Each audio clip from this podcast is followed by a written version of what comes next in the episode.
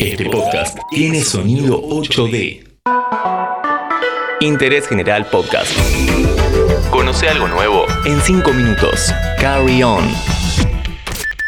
Hey, ¿cómo estás? Mi nombre es Dami Fernández y en este episodio vamos a visitar Suecia para conocer un lugar distinto, el Museo del Fracaso. ¿Cuáles son las mayores atracciones de este lugar? ¿Qué grandes empresas se ganaron un lugar entre sus vitrinas? ¿Hay un perfume a moto? ¿Donald Trump tiene un juego? Todo esto y mucho más en solo 5 minutos.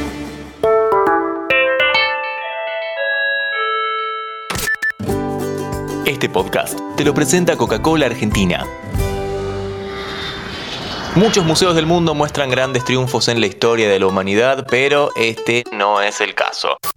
Acá vamos a encontrar todo lo que no funcionó. Esos productos hechos en muchos casos por grandes empresas, pero que no tuvieron el éxito esperado. Es un lugar poco convencional, al igual que un episodio que hicimos llamado Museos Holandeses en 8D. Después si querés, pégate una vuelta. Y ya que estás, seguinos en nuestro canal de Spotify para no perderte nada. Ahora sí, vinimos a Helsingborg, a 550 kilómetros al sur de Estocolmo. Vamos a conocer el Museo del Fracaso. Contrario a su nombre, le va bastante bien. Acompáñame.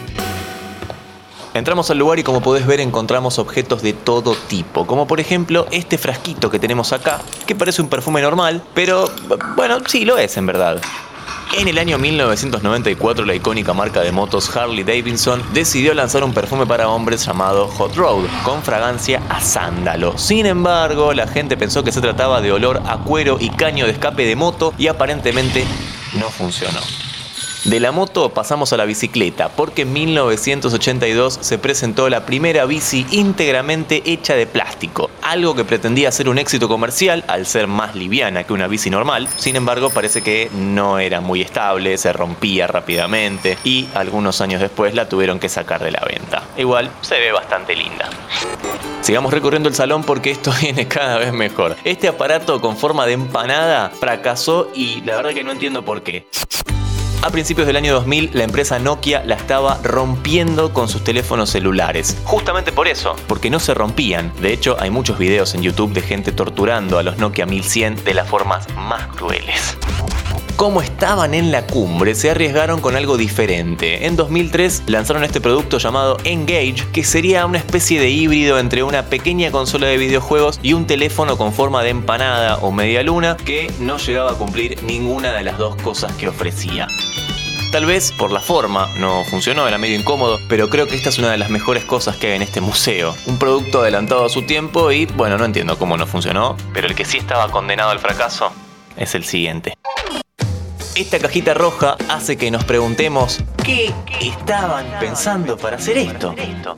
Por un lado tenemos la lasaña, una pasta que tiene diferentes variantes y a casi todo el mundo le gusta. Por otro lado, Colgate es una de las empresas número uno en el cuidado dental. Ahora, ¿por qué Colgate lanzó al mercado lasañas con su sello, con el mismo logo que encontramos en las pastas de dientes?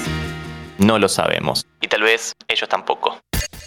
Al lado de la lasaña, en la siguiente vitrina tenemos unas lapiceras, nada raro en teoría, pero la marca de bolígrafos que empieza con B larga y termina con IC lanzó en 2012 esta línea llamada For Hair, para ellas. ¿Cuál es la diferencia con el resto de sus productos? Ninguna, son de color rosa, nada más. Esto provocó un poco de indignación por parte de algunas personas y la sacaron del mercado. Nos quedan los últimos dos, fueron muy visionarios y adelantados a su época, pero fracasaron. Pero antes te cuento que este podcast te lo presenta Coca-Cola Argentina. Sabemos que los juegos Monopoly se presentan en varias temáticas, pero esta creo que fue visionaria, una versión más simplificada del juego, pero con la cara del mismísimo Donald Trump. El juego de mesa se llama Estoy de vuelta y estás despedido, el juego de Donald Trump. You're fired. Por último, el padre de las tablets y smartphones modernos, el conocido producto de Apple llamado Newton, la agenda electrónica que aparentemente no funcionaba muy bien. Si bien se vendió mucho, los usuarios no resultaron muy felices con su desempeño. A toda esta lista se le suma el ketchup verde, las papas fritas sin calorías, la gaseosa para desayunar y algunas cosas más que podés encontrar si viajas a la sede de Los Ángeles, pero hoy recorrimos el original. Fuimos a Helsingborg para conocer el Museo del Fracaso. Seguí a Interés General en Spotify y escucha nuestros podcasts nuevos todos los días.